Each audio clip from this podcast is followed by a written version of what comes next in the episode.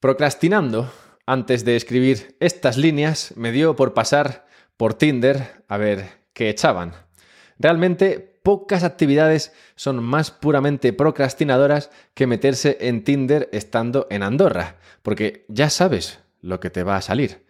Con 70.000 habitantes, más o menos, las posibilidades, las posibilidades de que justo en este momento aparezca alguien interesante son tan bajas como las de morir debido al cambio climático.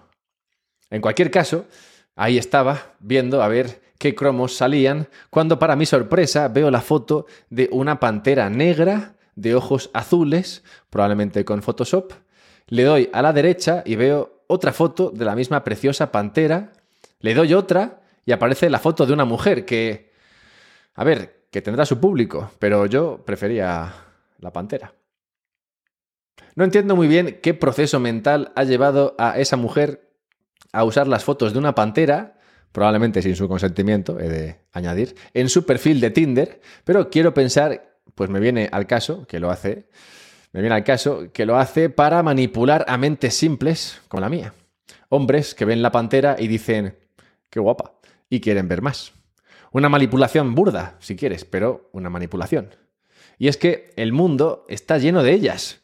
No se puede dar un paseo en esta vida sin caer en la manipulación tramada por alguien que o bien de manera desinteresada o con ánimo de lucro, crea una imagen distinta de la realidad y nos la presenta para así sentar en nuestra mente una idea distorsionada de la realidad. Claro que toda idea de realidad está distorsionada, pues no hay una única, como sabemos. Bienvenidos a un podcast sobre Bitcoin. Soy Alberto Mera y en el capítulo de hoy, sin ponernos demasiado filosóficos, vamos a estudiar una manipulación muy concreta, la del precio de Bitcoin en el mercado. No obstante lo preciso de este examen, entenderlo bien nos va a llevar por variados derroteros que espero te sirvan de amena conversación en tu próxima cita. Antes, unas breves palabras. Primeras palabras, si me queréis seguir en Twitter, arroba alberto-mera, si me queréis ayudar, cosa que agradecería increíblemente, ya que esto no te creas tú que lo hago yo así sin más, ¿sabes? Que me siento en un momento y, escribo seis páginas. No, no, no, no, no, no, no, no, no, no te creas. O sea, que si me quieres ayudar, pues puedes hacerlo a través de Patreon, patreon.com barra un podcast sobre Bitcoin. Si escuchas masticar a alguien, no soy yo, hay una perra masticando un hueso cerca de mí.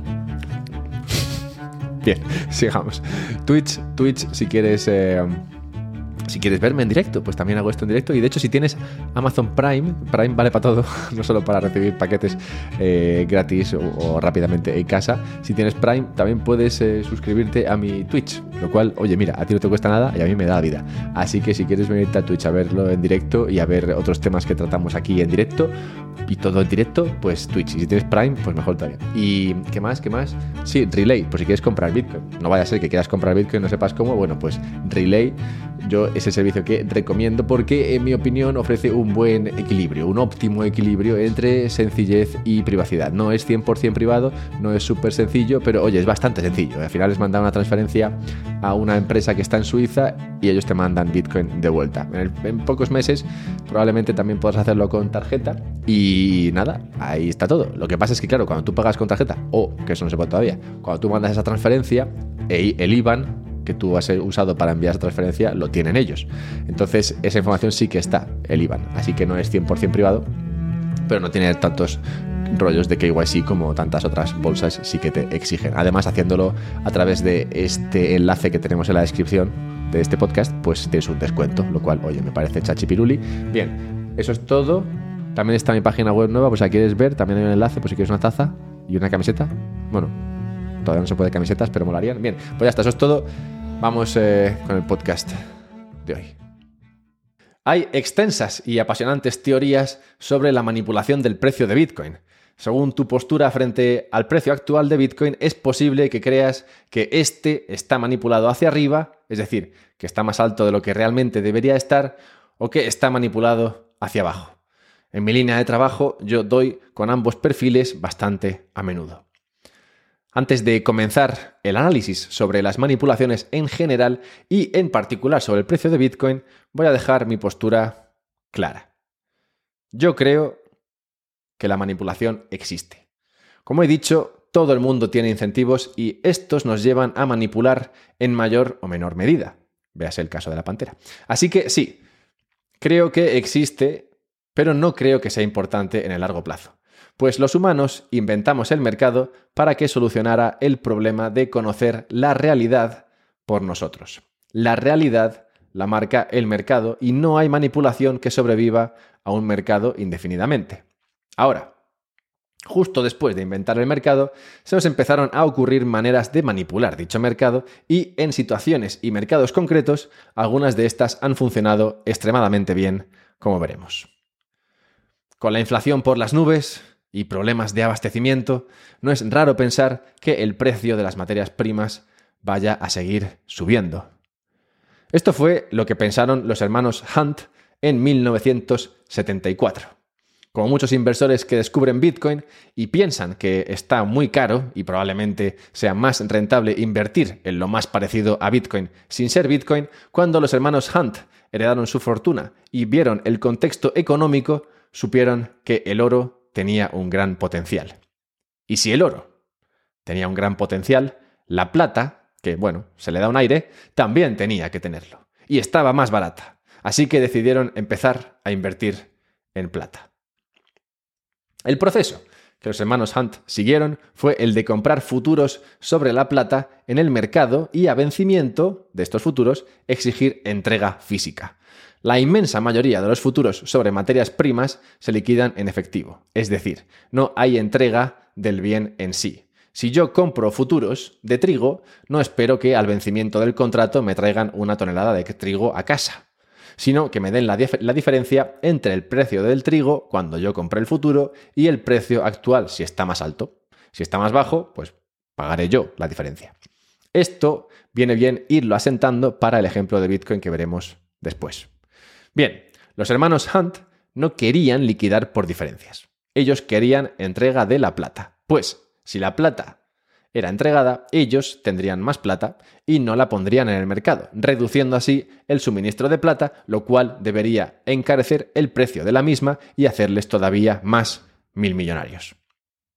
Este era el plan. No contentos con comprar cientos de millones de plata, decidieron que necesitaban miles de millones en préstamos para comprar todavía más plata. Apellidarse Hunt y tener su balance de activos les permitió conseguir esa financiación y abrir más posiciones, lo cual eventualmente acabó doblegando a los vendedores de futuros sobre la plata que tuvieron que comprar para así cerrar sus posiciones en el mercado. Unidos los Hunt con los que estaban vendidos de plata y ahora pasaron a comprar, consiguieron que el precio llegase desde los 5 dólares hasta casi 50 dólares. Eso es lo que se llama un super short squeeze o una exprimidora de cortos. Corto es estar vendido, por si esta parte no la sabías. Y tanto jaleo en el mercado de la plata llamó, como no, la atención de las autoridades. La fiesta acabó, como tantas veces, cuando el regulador prohibió comprar más futuros sobre la plata y luego obstaculizó la capacidad de financiarse de los Hunt, haciendo que no fueran capaces de hacer frente a sus préstamos ni sostener el elevado precio de la plata. Los Hunt quebraron, supongo que muchos otros también, el precio cayó de los 50 hasta los 10 dólares y así terminó uno de los episodios de manipulación de precio más épicos jamás vividos. En retrospectiva, el análisis de los Hunt me parecía acertado. De hecho, hoy en día, en una situación similar, vemos como el precio de la plata está volviendo a hacer máximos, aunque aún por debajo del precio marcado durante la manipulación de los Hunt. Otra cosa que diría a este respecto es que si bien estaban en lo cierto con la apreciación de las materias primas, elegir una shitcoin como la plata en lugar del mejor dinero, representado entonces por el oro, fue un error de concepto grave en el que hoy por desgracia muchos siguen cayendo. El problema con apostar por materias primas no monetarias como la plata, el cobre, el petróleo, etc., es que a la larga tienden a depreciarse contra materias primas monetarias como el oro, que tienen un stock to flow mucho más elevado y por tanto son más difíciles de crear si se aumenta la demanda. Si la demanda de plata crece muchísimo, lo cual se ve reflejado en su precio en el mercado, lo que haremos como inteligentes que somos, será sacar más plata y la mayor oferta eventualmente hará caer su precio. Y si sacar plata de la dura corteza terrestre es relativamente sencillo, piensa en lo fácil que es darle a imprimir más tokens en todos los proyectos. Bueno, en todos no, como sabéis. Con esta pequeña reflexión, que ahí os dejo, abramos el abanico de potenciales manipulaciones que vemos día sí y día no en el mercado. Son tan comunes y tan variadas que no es raro estar manipulando el mercado a veces sin darse cuenta. De hecho, en un episodio de The Office se hace referencia a este hecho cuando se descubre que un empleado ha pasado tiempo en prisión por usar información privilegiada por aprovecharse del mercado. Todos los demás empleados le preguntan exactamente qué es lo que hizo y cuando lo explica se dan cuenta de que ellos están haciendo justo eso mismo. En el mercado encontramos muchos tipos de manipulación. Encontramos pools o piscinas que son grupos de personas que se organizan para comprar un determinado activo, dando así la impresión de que está caliente e incentivar a otros participantes a comprar. Una vez que estos otros han comprado, ellos venden. No es raro encontrarlos en Telegram acechando a su siguiente víctima. Normalmente el que gana con esto es el que lo organiza y sus esbirros mal que bien sacan algo. Aunque casi lo más común en estos sistemas es ganar dinero con las suscripciones que se pagan por estar en el grupo, mucho más que con lo que se gana con el trading en sí. También tenemos Wash Trades, un clásico del mercado de los NFTs. Imagina, imagina que mañana te pinto algo, un cuadro, luego lo NFTizo y me lo compro por un ETH. En este momento he ganado un ETH, toma ya, soy artista. Luego lo pongo a la venta y me lo compro por 10 ETH. Toma ya, he ganado 9 ETH y el precio de mi JPEG ha subido un 1000% en dos días. Ya soy un artista consagrado. Ahora que vale 10 ETH, igual alguien que no sea yo me lo compra y gano dinero de verdad. Pero tampoco me hace falta un tercero para poder beneficiarme del wash trading de estos activos. Puedo comprarme de nuevo mi imagen por 100 ETH y luego vendérmela por 5 ETH. Vaya. En este caso, tendré una pérdida de 95 ETH, que, bueno, al menos podría deber poder usar para compensar ganancias reales de cara a la hacienda. El mundo del wash trading y los JPEGs es excitante. Ramping, spoofing, layering, cornering, Todas estas tácticas se emplean a veces para crear una imagen artificial en el mercado de un activo concreto y tratar de beneficiarse de ella. Hay catalogadas unas 26 maneras de manipular el mercado, el precio del mercado. Muchas de ellas son versiones de lo mismo y casi todas ellas se persiguen de la misma manera, siguiendo el dinero. El que está ganando con la situación es el que tiene más papeletas de estar detrás de todo el asunto. Bien, ahora que podríais pasar un examen de inspector para la CNMV, podemos explorar el caso de Bitcoin y su potencial manipulación. Más allá de las artimañas de andar por casa, a las que seguro su precio se ve expuesto cada día, hay un sistema específico que por su tamaño y complejidad podría ser explotado para deprimir el precio de Bitcoin, es decir, para manipularlo a la baja. Esta manipulación se llevaría a cabo a través del uso de futuros que liquidan en efectivo, si recordáis, estos son los futuros más típicos que liquidan por diferencias. Cuando vence, el que ha ganado la apuesta gana y el otro paga, pero no se entrega al subyacente, que sería Bitcoin en este caso. Bien, supongamos que tienes una Bitcoin y que por alguna razón quieres venderla. Esto ya da pistas de que algo turbio debe estar pasando. ¿Quién querría vender Bitcoin? Pero bueno, sigamos. Tienes esa Bitcoin, el precio digamos que es 50.000 eh, precio en mercado es 50.000 y vendes un futuro sobre esa Bitcoin a un año al mismo precio de 50.000. Este contrato te obliga a vender a 50.000 tu preciada Bitcoin dentro de exactamente un año. Intuitivamente, podemos imaginar que este contrato no es un planazo. Así que si hacemos esto, debe ser porque el precio de ese futuro del contrato es atractivo. Así que, ¿cuánto cuesta ese futuro? Para ponerle precio, hemos de entender las ventajas para el que lo compra. Claro, porque al final el que lo compra es el que está pagando el precio. Este puede usar los 50.000 que le habría costado comprar hoy durante todo un año hasta que el contrato venza. Eso tiene valor, ya que está comprando el futuro, es decir, está comprando Bitcoin dentro de un año y hasta que se transcurra el año, pues tendrá esos 50.000 en su cuenta. Eso tiene valor. También el comprador está expuesto a lo que haga el precio de Bitcoin durante todo el periodo. Si sube, él se beneficia porque compra a un precio menor. Si baja, le perjudica. En base a esto, el mercado le pondrá un precio a este contrato. Y lo normal, lo común, es que este precio sea alto.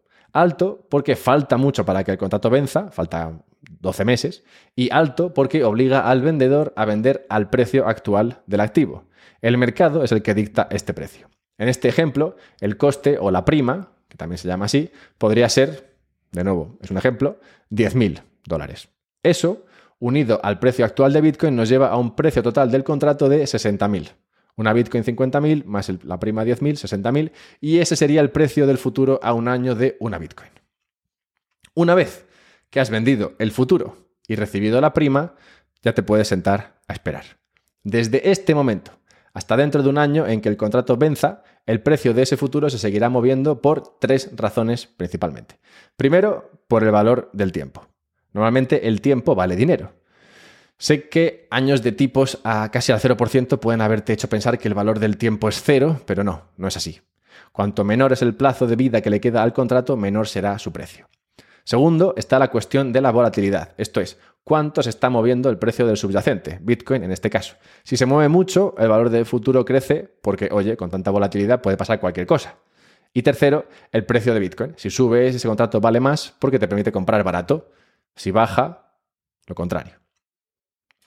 Ahora que tenemos los básicos y podríamos dedicarnos al trading de futuros de Bitcoin, vayamos a la manipulación. ¿Cómo puede usarse este instrumento inerte para castigar artificialmente el precio de Bitcoin y conseguir que tus amigos se rían de ti cuando les digas que Bitcoin es lo mejor que nos ha pasado desde el hígado de ternera? A base de gastar dinero se puede conseguir esto. Si tienes suficiente dinero y determinación, por ejemplo, si es un país que puede imprimir su propio dinero, puedes llevar a cabo el siguiente ataque. Todo consiste en ser irracional. En este caso, en vender futuros de Bitcoin hasta que no tenga sentido. Justo lo contrario que hicieron los hermanos Hunt, comprando futuros sobre la plata como si no hubiera un mañana, aquí tendríamos a un actor vendiendo futuros como si no hubiese un mañana. ¿Y cómo se consigue influir el precio de Bitcoin a través del precio de los futuros? A través del arbitraje. Siguiendo con el ejemplo de antes, imagina que has vendido no un futuro sobre una Bitcoin, sino muchos futuros, muchas Bitcoin. Ten en cuenta que para vender futuros no necesitas tener Bitcoin. Con tener dólares como colateral en tu cuenta es suficiente. Así que empiezas vendiendo a 60.000. Porque si recordáis, la prima eran 10.000 más el precio de 50.000, pues empiezas vendiendo a 60.000. Muchos contratos. Y a base de vender lo bajas hasta 49.000. Pues ya sabes, cuanta más oferta, más baja el precio y al final de 60.000 lo bajas hasta 49.000. En este punto, el precio del futuro, pues estás vendiendo futuros, el precio del futuro de Bitcoin a un año estaría por debajo del precio de Bitcoin de hoy, que en el ejemplo, como recordamos, era 50.000. O sea que está el futuro a 49 y el spot, es decir, la Bitcoin real ahora mismo en el mercado, está a 50. Esto no tiene sentido, claramente, y el mercado se encargará de arreglarlo. ¿Cómo? vendiendo Bitcoin en contado, es decir, vendiendo Bitcoins reales a 50.000 y comprando Bitcoin papel, el futuro, a 49.000, realizando así una ganancia inmediata, pero artificial, de 1.000 dólares. Así, la venta del contado o las bitcoins reales y la compra del papel, los futuros, harán que el futuro vuelva a colocarse por encima del precio del contado, que ahora será más bajo. Entiendo que habiendo explicado todo esto, está clarísimo. En este ejemplo, ambos actores harían su papel por motivos distintos. El que vende futuros lo haría para tratar de bajar el precio de Bitcoin a costa de perder dinero. Dinero que si puede imprimir, pues oye, ni tan mal. Y el que compra los futuros sería simplemente un actor que ve la oportunidad de ganar dinero sin riesgo y la toma. Haciéndolo, baja el precio de Bitcoin. Así que los dos ganarían, a su manera. Por esta razón, es un tipo de manipulación que puede funcionar perfectamente. Siempre puedes confiar en que la gente haga lo que está incentivada a hacer. Bueno, así que ya, ya está. Hemos de asumir que cualquier mal actor con una máquina de impresión de dinero puede atacar el precio de Bitcoin para siempre. ¿Cómo podremos tener razón si Bitcoin no sigue subiendo como nos tiene acostumbrados? Y peor, ¿quiere esto decir que jamás podré quitarme los rayos láser de mi perfil? Por Dios, espero que, que haya una solución. Pues no, hay dos soluciones. Hay dos razones por las que esta situación no puede ser sostenible en el tiempo, incluso en el caso de que la capacidad de impresión de dinero para quemar en este ejercicio fuese infinita. La primera es que hay ventajas en poseer Bitcoin real y es fácil tomar custodia de ellas, de tus Bitcoin. A diferencia de lo que ocurre con otros activos, Recibir y custodiar Bitcoin es algo que puedes hacer fácilmente desde casa y en pijama. Sacar Bitcoins reales de las bolsas y guardarlas en monederos propios, como vemos que viene ocurriendo a un ritmo cada vez mayor desde 2020, es uno de los antídotos frente a este posible tipo de manipulación. Cuantas menos Bitcoins reales existen en las bolsas, más difícil es llevar a cabo el arbitraje necesario para suprimir el precio de Bitcoin. Como explicaba, el precio de Bitcoin no baja solo cuando alguien vende futuros. El precio se ajusta gracias a actores que venden bitcoins reales para comprar el futuro, que ahora está más barato que la bitcoin real. Mantener este ataque significa aumentar la presión en forma de bitcoin papel sobre bitcoins reales, lo cual tiene un límite cuantas menos bitcoins reales existan en la bolsa. Esta carencia de bitcoin unida a la constante demanda de bitcoins reales por nuevos bitcoiners, como vosotros, como tú, haría que el precio de contado o real de bitcoin siguiera subiendo a pesar de que los futuros estuvieran más baratos. Es más, podría llegar un punto en que no existan bitcoins suficientes en la bolsa para hacer un arbitraje significativo. Esta es una razón más para sacar tus bitcoins de las bolsas. Si no te preocupa el hecho de que si las tienes ahí te las puedan quitar, pues bueno, quizá añadir esta razón te haga cambiar de opinión. Y hay otro factor, como decía, que previene este tipo de manipulación de funcionar eternamente. Los arbitrajistas, es decir, los actores que hacen este arbitraje y que al hacerlo bajan el precio de Bitcoin real, los arbitrajistas necesarios para que funcione esta operación deben estar ahí y no querer Bitcoin. Esto es importante porque sí, sí, pueden tener un incentivo para realizar la ganancia en dólares, es decir, hacer el arbitraje, ganar dinero, pero también puede ser que tengan un incentivo a tener una posición real en Bitcoin, no solo en papel. Y como hemos explicado, al hacer el arbitraje pierden el acceso a sus Bitcoins reales y solo ganan acceso a Bitcoin papel, a Bitcoin, digamos, que vive en la bolsa porque es un futuro que solamente recibirás en, cuando, cuando, cuando ese futuro y cambies, porque como se, como se le queda por diferencia, cambies esos dólares que has ganado por Bitcoins. Entonces, si estos arbitrajistas empiezan a demandar bitcoins reales, si usan sus beneficios para comprar bitcoin en contado, el potencial de este tipo de manipulación también se ve reducido.